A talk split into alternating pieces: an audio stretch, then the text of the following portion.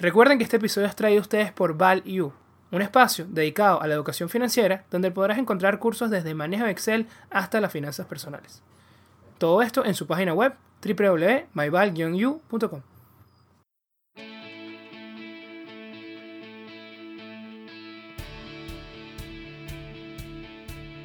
Hola a todos, bienvenidos nuevamente a otro episodio de Networking de Ideas, donde los buenos conocimientos se conectan.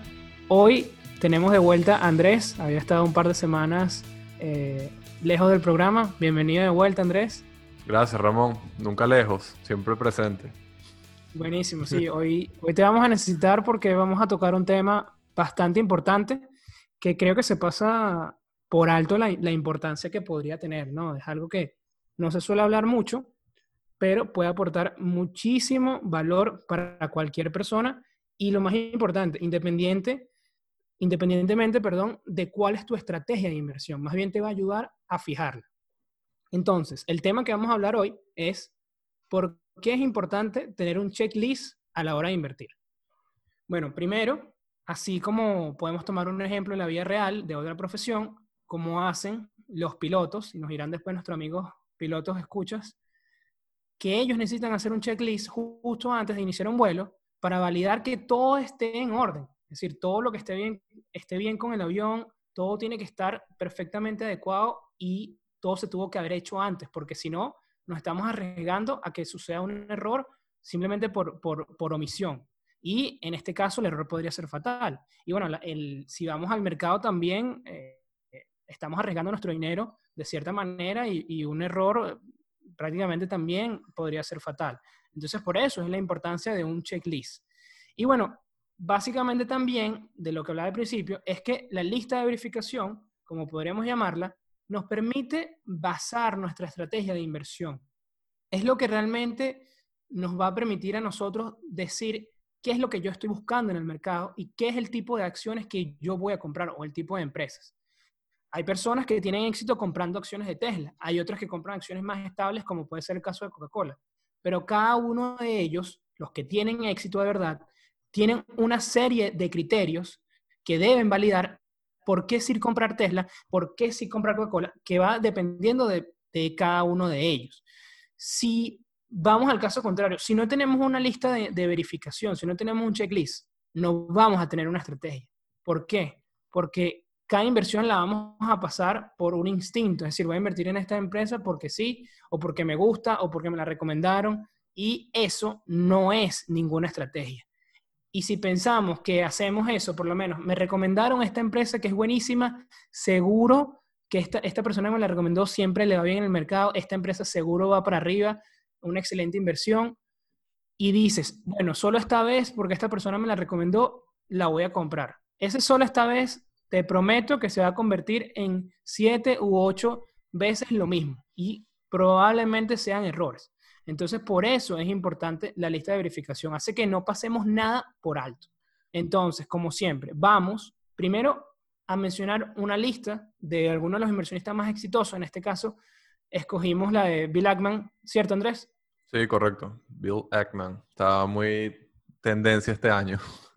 Sí, no, le ha ido súper bien este año y ha sido muy mediático también, no solo que le ha ido con buen rendimiento, sino que ha aparecido en televisión, etc. Pero de verdad que es un inversionista muy exitoso, eh, activista también, y que maneja muchísimo dinero, entonces de verdad que es alguien que está pendiente muy de cerca de su, de su checklist, ¿no? su fondo maneja más de 8.600 millones de dólares, entonces es alguien que realmente sabe de lo que está hablando. Entonces, ayúdame con la lista, Andrés. Vamos con la lista. ¿Cuáles son los puntos? Amado y odiado Bill Ackman. Yo tengo sentimientos encontrados con él, pero... Este, pero, bueno, sin duda, sin duda. No, no, sin duda, sin duda. Es excelente, súper polémico. Y bueno, la verdad concuerdo con, con muchas de las cosas que, que trajo y que les traemos a ustedes el día de hoy. Son ocho, ocho ítems, ocho aspectos. El primero, él dice que tenemos que tener un negocio que sea simple y predecible. Número uno. Eso es lo número uno. Creo que se explica, se explica solo. Por ejemplo, invertir de repente en un negocio típico, por ejemplo, de lo que es el venture capital o, inversiones del capital de riesgo, probablemente no entran en esta lista. Y bueno, es algo que yo creo que va simplemente con, con el estilo de cada uno, ¿no? Entonces es algo que puedas entender, que sea predecible, estable. Segundo, que tenga una posición dominante en el mercado. y esta parte que, que la estamos conversando antes de la, del episodio, ¿qué significa ser dominante en el mercado? Eso es algo como muy, muy ambiguo. Yo creo que, que, ser dominante en el mercado no significa necesariamente que se estés en el puesto 1 o en el 2, en el 3 o en el 10, sino para mí significa que tienes una cuota de mercado que es estable y que, bueno, en la medida de lo posible ha ido creciendo. ¿Cómo puedes validar eso? Bueno, tú validas la cuota de mercado de la empresa, cuánto de los ingresos que, que se han estado generando en ese mercado los está captando esa empresa que estás viendo.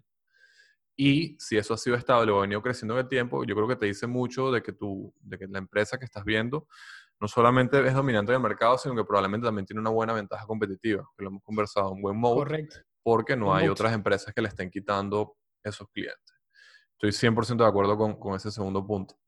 También creo que es importante resaltar eh, lo que estamos conversando, ¿no? Que, que, más allá de, por ejemplo, si tú tienes una empresa que tiene, por decir algo, el 60% de la cuota de mercado y tienes otra que tiene el 40%, no significa que ese 40 no sea dominante del mercado, siempre y cuando sea estable y, y si ha venido creciendo mucho mejor.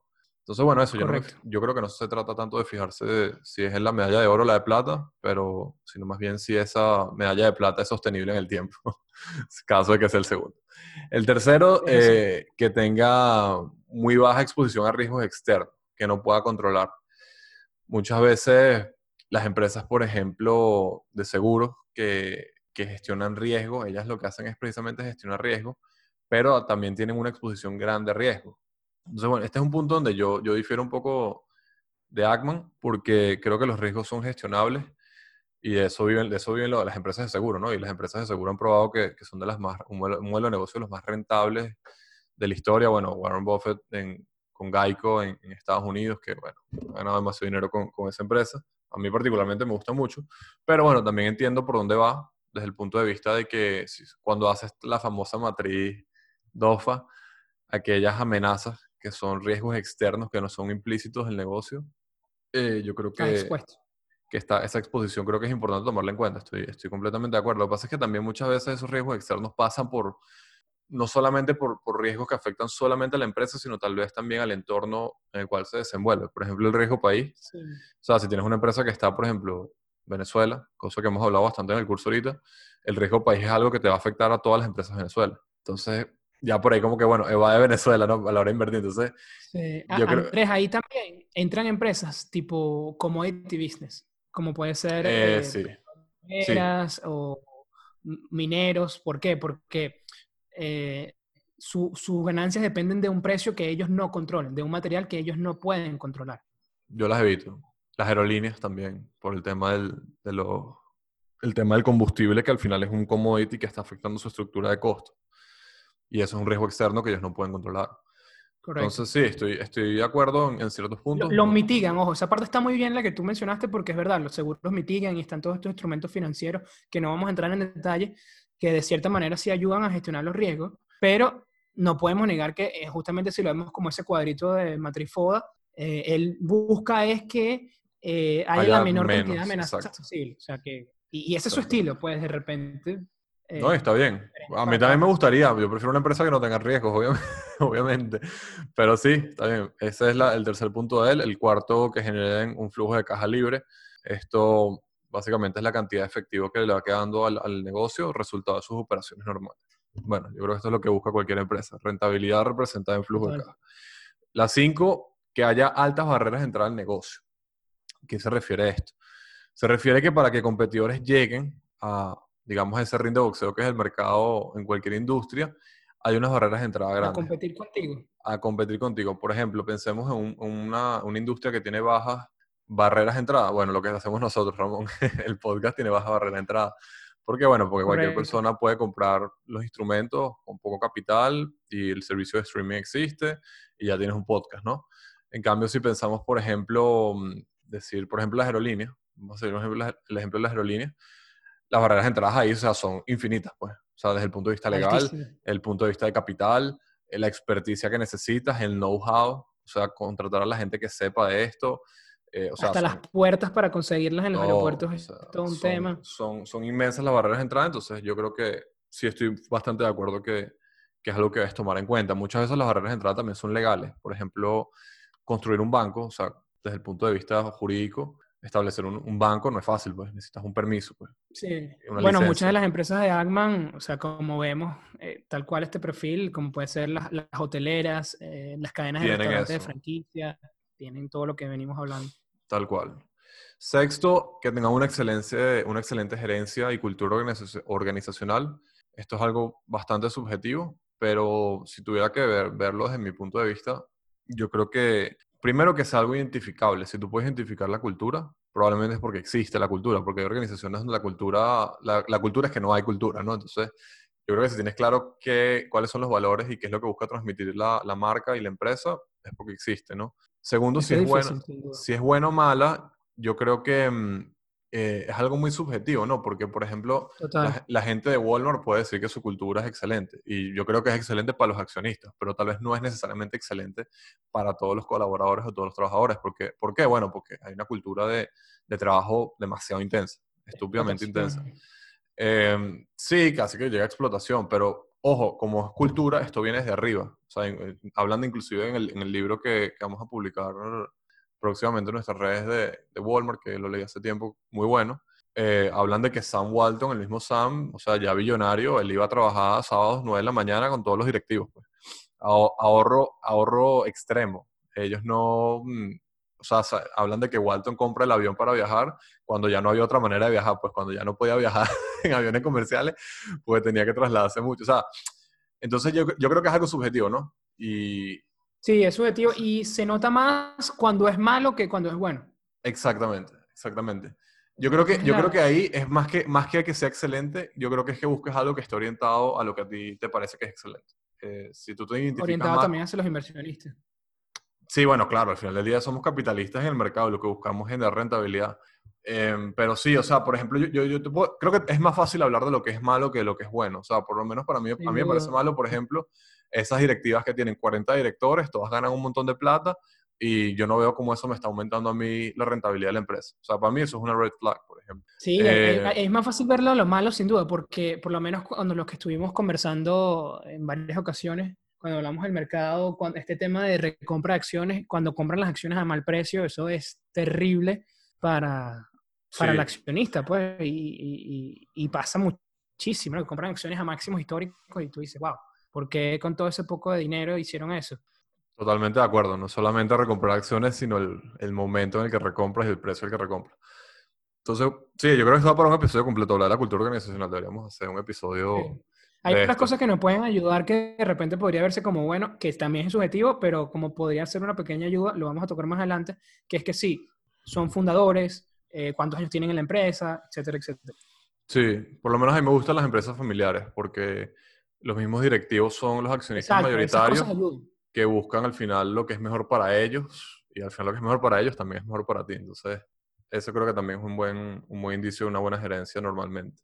Séptimo, retornos altos sobre el capital invertido. Creo que también se explica solo, básicamente, cuánto flujo de caja estamos obteniendo por la deuda que tiene la empresa a largo plazo y el capital que colocaron los accionistas o el patrimonio que tienen los accionistas. Evidentemente, cualquier empresa que tenga un buen retorno de capital. Es la, eficiencia, ¿no? Si lo vemos desde el punto de vista financiero. El punto cuatro, que es generar flujo de caja libre, es que es efectivo, es decir, generamos dinero. Y el punto siete simplemente es eficiencia, o sea, qué tanto dinero estamos generando con lo que tenemos. Con el que estamos invirtiendo. Exactamente. Bueno, evidentemente ahí buscamos los mejores valores posibles. Y yo creo que eso también te habla de una buena gerencia también, que es el punto 6. Exactamente. Y finalmente el octavo, que haya una, una solidez, en, este caso en el balance o el estado de situación financiera. Básicamente que, bueno, que tenga poca deuda, que tenga una buena liquidez, una buena gestión del capital de trabajo. Uno, uno con el tiempo como que cuando ya ve los balances uno ya sabe, uno sabe ya de entrada cómo está eso. Pero para mí, eh, y como bien, como bien también coloca, coloca Ackman, básicamente un estado financiero que te diga que en el corto plazo la empresa va a sobrevivir porque tiene un flujo de caja predecible que le permite cubrir sus deudas a corto plazo y que la deuda que tiene a largo plazo es lo que está financiando a sus activos a largo plazo. Que sea una deuda baja, evidentemente. Y ya ¿Por qué? Porque nosotros con eso no nos vamos a ver afectados, o sea, no solo la empresa va a continuar con su actividad normal, sino que nos va a permitir que nosotros los accionistas no nos veamos afectados con cualquier eh, evento que pudiera pasar, porque si no, somos, no, no tenemos una liquidez adecuada o no tenemos una solvencia necesaria para, para la empresa, probablemente las formas de financiamiento van a pegar directamente contra los inversionistas. ¿Cómo puede ser la forma de financiamiento? Emitir más, eh, más, más acciones, nos van a diluir, es decir, van a sacar más acciones a la venta, o también adquiriendo préstamos eh, y probablemente con una situación financiera, eh, digamos, mala, los préstamos van a ser más costosos y esto nos va a generar intereses que nos van a afectar nuestro efectivo. Exactamente, exactamente. Y bueno, yo creo que queda bastante claro la estrategia de Agman y, si tú buscas o si buscamos las empresas que él ha comprado y las que tiene ahorita en cartera, que también lo que me gusta de Agman es que en 10 acciones tiene prácticamente el 100% de su portafolio, el 99, algo, lo cual es absurdamente concentrado porque estamos hablando de 8.600 millones de dólares en 10 acciones, ¿ok? Eh, queda, queda muy claro la, estas directrices, ¿no? Lo que hablábamos. Tiene eh, acciones en Hilton, en Chipotle, aunque creo que recientemente vendió Chipotle, son negocios muy predecibles, creo que en Lockheed también, son negocios muy predecibles que cumplen con todos estos puntos. Que de repente puede quedar fuera a simple vista que podemos ver que Ackman no invierta. Bueno, mm, tecnología pareciera que no pega, pero con nada de esto. Software, todo ese tipo de cosas. Lo que hablaba Andrés, porque tienen bajos costos de capital al inicio para poder entrar. Esto significa que entonces nosotros vamos a agarrar, invertir nada más lo que a Adman le parece. ¿Tú estás de acuerdo con eso? No. No. ¿Qué pasa con las personas que trabajan, que son programadores, con las personas que trabajan, que han trabajado toda su vida en empresas de este tipo, en empresas de tecnología, empresas que siempre están innovando? Es preferible que ellos dejen eh, de, aprovechar esa ventaja, esa experiencia que han tenido en su carrera profesional y vayan a invertir en hoteles o vayan a invertir en restaurantes. Pues para nada. Eso, eso es la importancia del checklist. Es decir, nosotros, ok, vemos lo que hace Agman, está bien, hay cosas que podemos extrapolar, pero al final nuestro checklist tiene que ver con nuestra estrategia y con nuestras habilidades, en dónde podemos sacar ventaja, en qué sector yo trabajo, en qué sector tengo experiencia, qué sector entiendo, qué sector podría tener una ventaja competitiva con respecto al común denominador. Y con base a eso, hacer nuestro propio checklist. Sí, sí, completamente, completamente de acuerdo. Yo, es, de hecho, eso es lo que he hablado con los estudiantes. Tal vez yo tengo esa, ese sesgo hacia las empresas financieras, pero no es porque, no necesariamente es porque yo crea que son mejores o peores, sino son porque las que entiendo mejor. Y ahí es donde yo tengo esa, esa, ventaja competitiva tal vez como, inversor, como inversionista cosa que puede tener otra persona en otro, en otro ámbito y es perfectamente eh, razonable. Correcto, es que eso es lo que hay que buscar, pero hay que plasmarlo, hay que plasmarlo en ideas y hay que plasmarlo en una táctica, en una serie de pasos, que por eso es la importancia de esta herramienta. Entonces, bueno, vamos a hablar de nuestra lista, la cual es un poquito más larga, eh, tiene 18 pasos, bastante específica, y bueno, vamos a mencionar eh, cada uno de los pasos rápidamente. De todas maneras, este checklist se los vamos a dejar en cualquier formato, tipo correo electrónico para que eh, ustedes puedan verlo y bueno, les sirva de base para construir eh, su propia lista de verificación. Entonces vamos a empezar con el punto número uno. Eh, ah, primero, está dividida en cuatro categorías. La primera es empresa, la segunda finanzas, la tercera precio y la cuarta es un pequeño análisis técnico o bueno, categoría técnico, donde incluimos unos ciertos indicadores sencillos de, de este tipo de análisis también para ayudarnos. Y esto lo hago no porque eh, uno diga, o lo hacemos porque uno diga, no, es que eh, Buffett o Ackman, ellos no usan análisis técnico para sus inversiones. Si estás invirtiendo no deberías hacerlo. No, no, no lo hago como porque nosotros seamos mejores y vamos a incluirlo, sino al contrario, porque nosotros sabemos que no somos, pero ni remotamente buenos como estas dos máquinas y creo que tenemos que usar más herramientas. Entonces, por eso es que eh, lo agregamos a nuestra lista de verificación. De acuerdo, 100%. Igual creo que siempre es bueno. Yo creo que yo creo que eso de que ellos no ven el técnico, eso es mentira. Ellos a, juro tienen que ver la línea de precio, al menos, al menos un gráfico. Yo no creo, que Buffett, yo no creo que Buffett esté pendiente de, de, de, del análisis técnico, pues. Yo sí que, no sé. Bueno, ok, ese es otro tema. Seguimos. Es el, el, la media móvil de 200 o No, yo, yo sí creo que al menos ellos pueden ver el price action. Si el precio estaba bajando, yo, yo creo que Buffett no va a agarrar y va a, meter el 100% del, del, cash que tiene, sabiendo que de repente puede comprar un pelo más barato. Entonces ahí empieza a comprar pelo a pelo. Yo, sí creo, yo no creo que ellos inviertan completamente eh, ciegos, blindfolded, voy a decir disculpa, completamente ciegos sin ver en ningún momento desde dónde viene el precio. Pues. O sea, el precio siempre te habla de algo, así sea del, sentimiento del mercado. Pero yo creo que para mantener... Lo agrego por respeto. Por respeto. Yo creo que ellos lo dicen para mantener ese, como ese misticismo, en cierta manera. sí, también puede ser. Pero digo, yo, yo y, bueno, eh, toda esta parte del análisis técnico, más bien es precisamente que su nivel y su capacidad para analizar negocios es muy superior eh, y, nosotros tenemos que usar otro tipo de herramientas, ¿sabes? Como que, tenemos que complementar. Estoy de acuerdo. Vamos. Entonces, bueno, vamos directo con los puntos, sin desviarnos más. Número uno, sus productos o servicios agregan valor. Esto es algo muy personal. Eh, yo por lo menos quiero invertir en cosas que quiero ver crecer y que quiero seguir viendo en el mercado. Por ejemplo, no soy tan eh, fanático de empresas cigarreras, tabacaleras, por ejemplo, y eh, eh, es simplemente un punto que no le daría pues, a este tipo de empresa. Segundo, entiendo la empresa, cómo genera dinero y más importante, cuáles son sus costos. Bueno, si queremos invertir en algo, tenemos que saber cómo funciona la empresa, cómo se genera el dinero, cuáles son los mecanismos de venta y lo más importante, cuáles son los costos, porque eso nos va a indicar a nosotros dónde están las debilidades y cómo podrían verse afectados estos a corto o largo plazo. La tercera, un poco como hablaba Ackman también del riesgo. Entra esta. Esta empresa controla su destino o sus ingresos dependen poco de factores externos, es decir, tiene una baja exposición a factores que no puede controlar. Eso es importante para mí. Cuarto, conozco el CEO y a la gerencia, es decir, es fundador, sé quién es la persona, digamos, por una pequeña investigación puedo ubicarlo sus trabajos anteriores, eh, etcétera. Esto parte de lo que me puede ayudar a si es una buena gerencia o no. Para mí es importante conocer a la persona que está al mando y a los que están en, la, junta directiva al momento de hacer una inversión de mi capital. Vamos a la segunda categoría, a las finanzas. Finanzas. Bueno, leer los 10K si estás invirtiendo en Estados Unidos, que son los informes anuales, y leer al menos 10 años. Yo creo que 10 años te, te habla muy bien de, de largo plazo. A menos que sea una empresa que tenga menos tiempo. No, bueno, lógicamente no puedes leer los estados financieros de alguien que no existe todavía, pero, pero sí, al menos 10 años. Porque no había salido a bolsa, pues puede haber que había existido, pero no había salido a bolsa. 10 años yo creo que es, esencial y, y, no solamente por, para ver los números, sino yo creo que cuando tienes un, ya un conocimiento mediano avanzado de, de, de estados financieros, análisis de estados financieros, es como si, si los informes te hablaran, pues, y te va contando qué es lo que ha pasado con la empresa en los últimos 10 años, sin necesidad de que busques en internet. Esas respuestas creo que están ahí.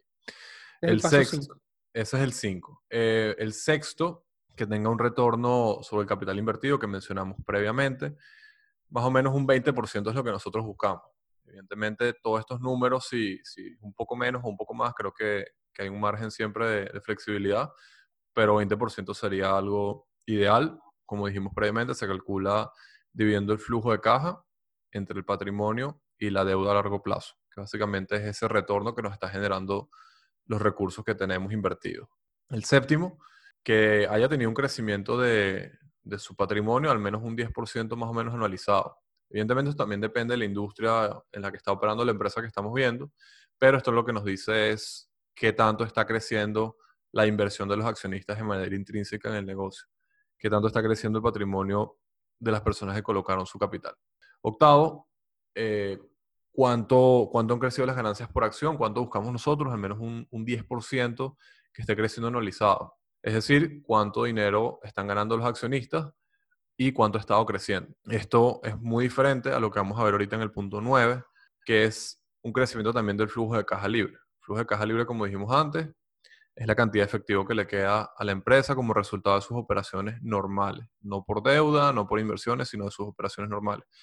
¿Por qué es diferente? Porque las ganancias se calculan, para los que no saben o tienen poco conocimiento de contabilidad, las ganancias se calculan bajo una base de devengo, ¿ok? Que es cómo se calcula o cómo se maneja la contabilidad desde, bueno, desde su prehistoria. Y el flujo de caja libre lo que te habla es el efectivo. Entonces, ¿por qué nosotros consideramos que es importante incluir las dos?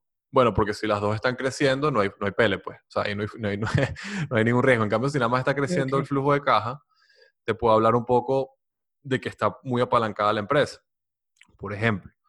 Y si nada más están creciendo las ganancias, también puede ser que estén creciendo porque están creciendo nada más las cuentas por cobrar o, la, o los ingresos. Se puede maquillar las ganancias. Súper maquillar, pero al final del día la caja registradora no está sonando. Entonces es una buena manera de, de mitigar esos, esos riesgos por los lados. Después tenemos un crecimiento eh, de 10% al menos en los ingresos, en el punto 10.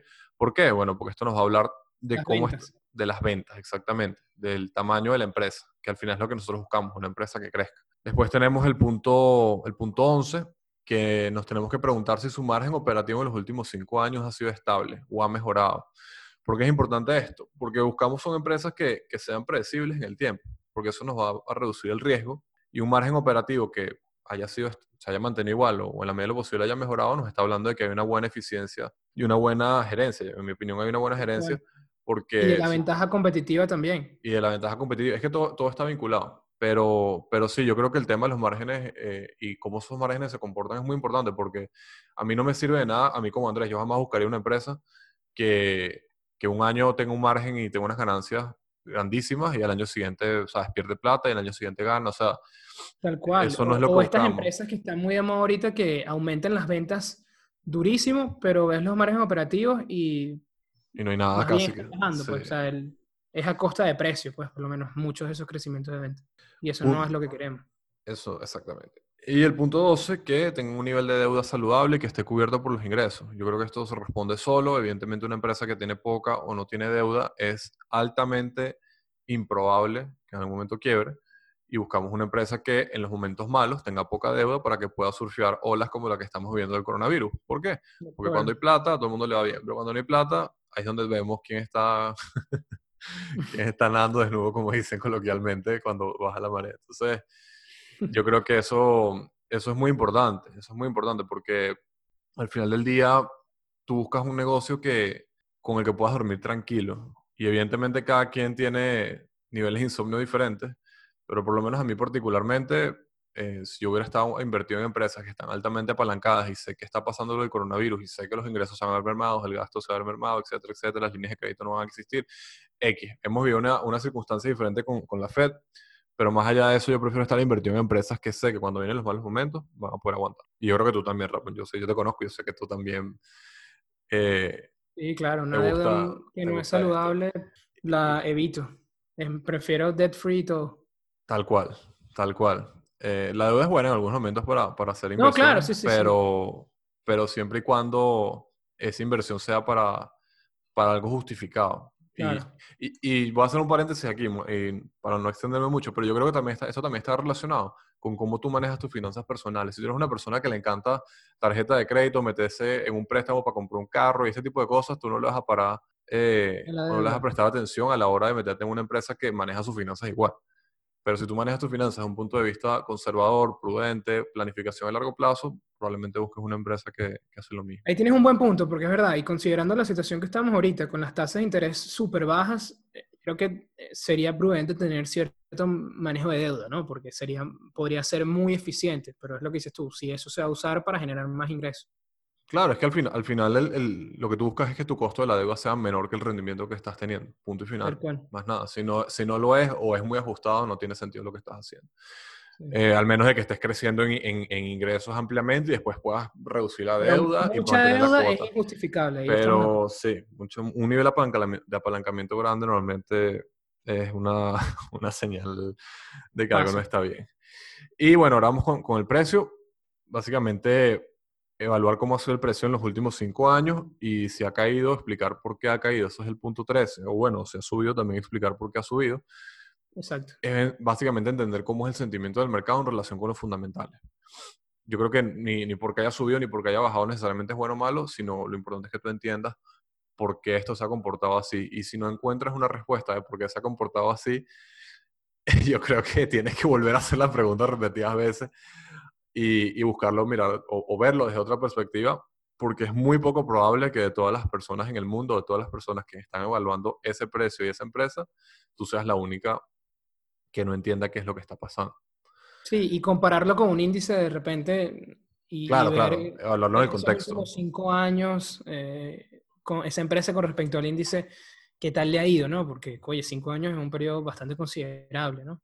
Entonces, si realmente le ha ido muy mal con respecto al índice, para mí puede ser un punto, eh, punto rojo. Porque, bueno, no, es nuestra estrategia, pues de repente a los deep value investors esto no es importante, pero por eso lo que decíamos, ¿no? Cada quien tiene que ir formando su, su, su checklist. Sí.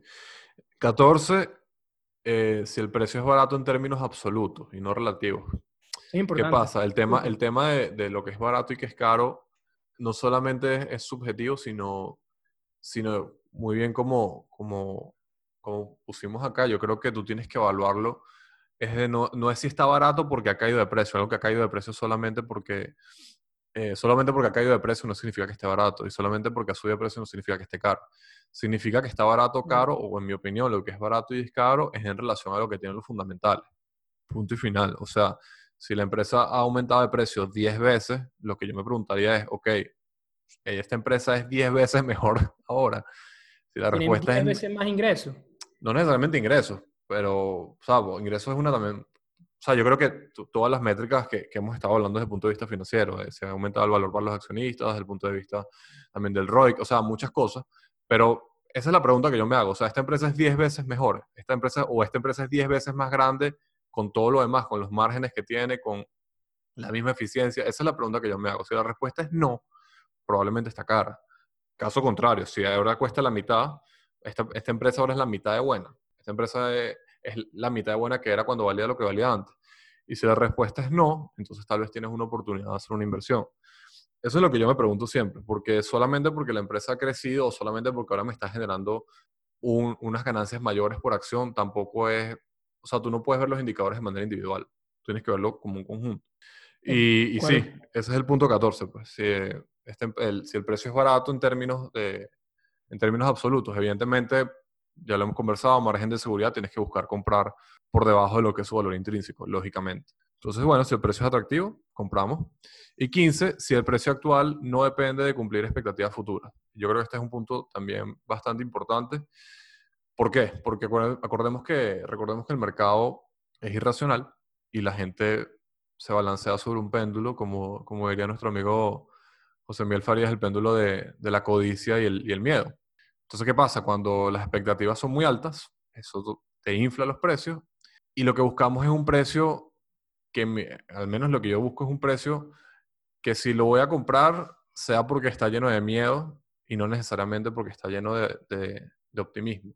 Porque normalmente los seres humanos sobreestimamos siempre las cosas. Y eso, eso lo puedes ver inclusive en el, en el pricing de las opciones, que la volatilidad, esto es algo un poco más avanzado, no, pero que la volatilidad histórica siempre es menor que la expectativa siempre es menor que la volatilidad implícita. Y lo mismo pasa en los mercados. Los mercados siempre creen que las cosas van a ser peores de lo que son y siempre creen que van a ser mejores de lo que son.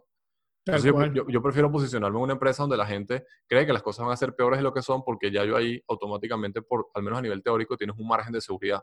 Caso contrario, caso que si tú compras una empresa, por lo menos ahorita, no estoy diciendo que esté caro o barata porque no lo he evaluado, pero por ejemplo, para mí comprar Tesla, Tesla ahorita, o sea, yo lo pensaría 10 veces antes de hacerlo o 100 veces antes de hacerlo porque ya yo sé que hay, una, hay un optimismo demasiado alto con ese título en particular.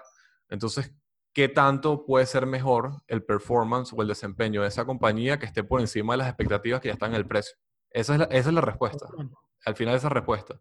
Y cuando tienes tanta gente que está emocionada con una empresa, difícilmente vas a tener eh, ese margen de que te vaya mejor de lo que el, de lo que el consenso cree, ¿no?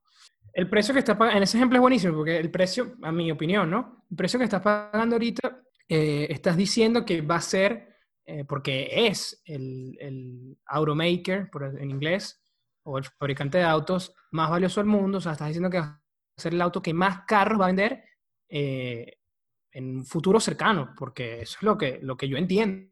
¿no? Es más valioso, o sea, tienes que ser el que más ingreso genera, el que más carros vende, y realmente si tú ves la foto, ok, las otras empresas de verdad que de autos han dejado mucho que desear, han hecho las cosas mal en muchos sentidos, pero está demasiado lejos. Si tú ves la cantidad de carros producidos y, las expectativas que se tienen de, fabricación a futuro, o sea, es, que está muy lejos en la foto para que ese escenario se dé.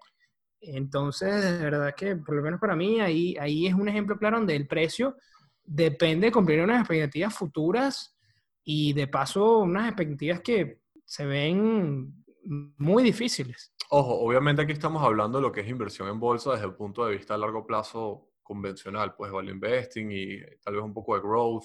Evidentemente lo que es venture capital no aplica acá porque venture capital o inversión de capital de riesgo, simplemente te compra expectativa futura, ¿no? Pero para que esté claro, pues porque tal vez va a salir alguien y va a decir, bueno, pero, ay, las empresas que levantan 100 millones de dólares con, con una presentación de PowerPoint, bueno, ok, claro, pero es otro estilo de inversión. Estamos hablando de la inversión convencional a largo plazo. Hay otro checklist para eso. Exactamente.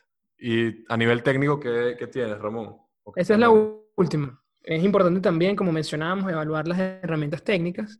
Eh, aquí pusimos tres indicadores básicos, es decir, yo personalmente, si estoy haciendo una inversión a largo plazo, mm, probablemente no haga un análisis técnico muy detallado. Eh, ¿Qué significa esto? No es que voy a agarrar diferentes eh, timeframes, diferentes gráficos en diferentes momentos, que si semanal, diario, eh, velas en diferentes horas, porque no es mi objetivo.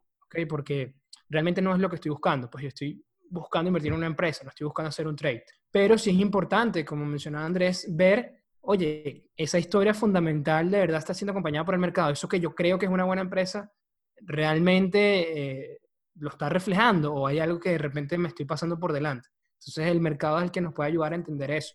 Para eso veo el punto 16, que es la media móvil de 200 días, es simplemente el promedio de precio que ha tenido la acción en los últimos 200 días. ¿Y por qué, por este es tan importante? Bueno, porque 200 días es prácticamente los días de oración eh, en un año.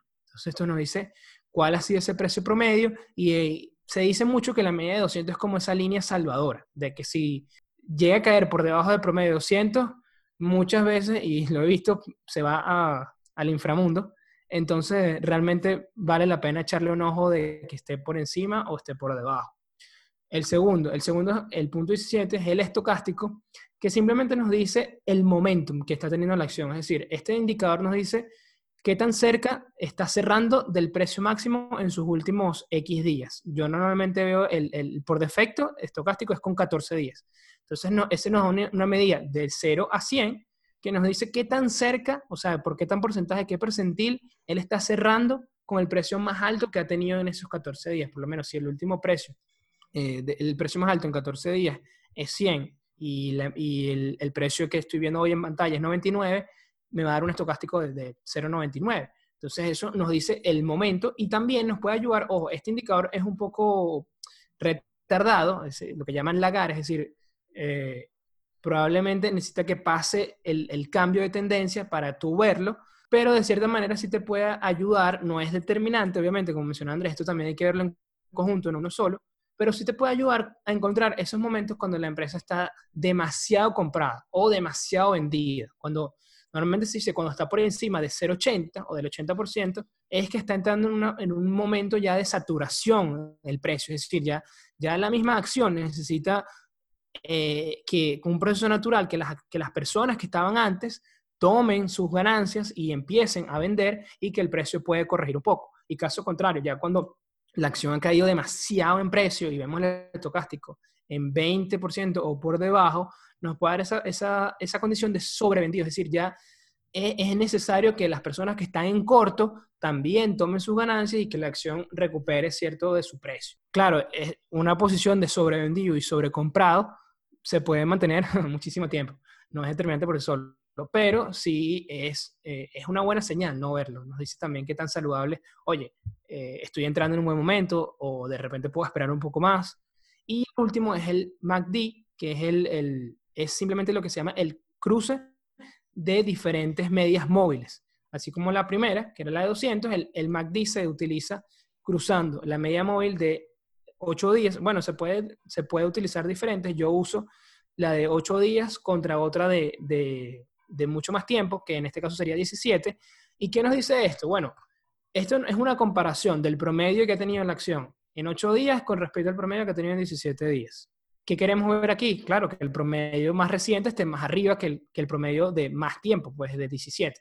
Y nos dice tal cual de que los precios cada vez están más arriba, es una posición de cierta manera sana técnicamente, no me regañan aquí los value investors, eh, y nos dice eso básicamente de que, de que tenemos una, una, una posición o una acción que está mostrando un buen price action, está mostrando un buen comportamiento y a veces el MACD también nos dice que es el momento de entrar, ¿no? Cuando pasa contrario, que la línea de media móvil de 17, eh, perdón, de 8, que es la más reciente, cae por debajo de la línea más, antigua, eso se lo vamos a mostrar con fotos, creo que es más fácil, eh, puede indicarnos que eh, viene una caída, ¿no? Viene, viene, se perdió ese, ese, ese momentum y la, la, acción podría empezar a corregir. Pero como les, como les digo, este, personalmente para mí, si estoy invirtiendo en largo plazo, el técnico es el que menos peso tiene dentro de todo este checklist, pero lo pongo porque no puedo pasarle por encima al mercado. ¿okay? También es una cuestión de, como le mencionaba antes, de respeto. No es como que yo hacer mi análisis y encontré que todos los números están demasiado bien, el CEO eh, es el fundador, etcétera, etcétera, pero no me va a pasar por encima del mercado y la opinión de y las acciones que han tomado muchísima gente dentro de, de, esta gigante máquina, quiero ver qué realmente qué es lo que me dice. Entonces, por eso también lo pongo como para chequear. Esto de todas maneras creo que podemos explicarlo más detalle en otro episodio de cómo calcular estas herramientas, cómo verlas, eh, esto básicamente en, un, en una herramienta sencilla como es stockcharts.com, en cinco minutos, bueno, menos, en dos minutos, puedes hacerlo. Este, estas tres, eh, estos tres indicadores. Tú pones stockcharts.com, escoges la acción que quieres ver y él, y él te da la opción para mostrarte eh, diferentes indicadores y tú puedes poner estos tres indicadores en una sola pantalla y puedes verlo muy rápidamente. Eso ha sido todo. Eso es lo que tenemos en la lista. 100% de acuerdo con el tema del técnico. Evidentemente, bueno, y otra cosa que para, para, concluir eso, evidentemente si tú vas a invertir a 10 años, no vas a estar viendo velas de minutos. O sea, tienes que ver las velas en la temporalidad que, que tú estás invirtiendo. Pero sí, yo respeto mucho también el técnico, así está invirtiendo a largo plazo. Sí, porque nos puede indicar que, oye, de repente puedo ser un poco más paciente y esa empresa que me parece genial, me parece una buena inversión, de repente puedo conseguirla a un mejor precio. Sí, exactamente. Y, y bueno, yo creo que con eso terminamos el episodio del día de hoy. Sí, y listo. Esos fueron nuestros 18 pasos que utilizamos a la hora de hacer una inversión. También los 8 principios de Ackman. De verdad que espero que les haya gustado. Y bueno, obviamente dejamos nuestras dudas y nuestras inquietudes de si tienen una checklist a la hora de hacer su inversión y bueno, qué puntos utilizan. Coméntenos eh, qué es lo que buscan. Y bueno, es momento de pasar al dato de la semana. Y el dato de la semana es, ¿sabías que existen más de 1.797 empresas listadas en las bolsas de valores latinoamericanas, de las cuales la B3 de Brasil posee la mayor cantidad con 330 compañías, y la bolsa de Montevideo en Uruguay la menor con un total de 7 acciones. Y bueno, eso ha sido todo por el episodio del día de hoy, el checklist del inversor qué debería incluir, qué no, qué cosas le parecieron que están de acuerdo, qué otras cosas agregarían. Coméntenos y bueno, eso ha sido todo por hoy. Recuerden que si están viendo desde YouTube, darle like a este video y suscribirse a nuestro canal, Networking de Ideas, donde los buenos conocimientos se conectan. Nos escuchamos la próxima semana.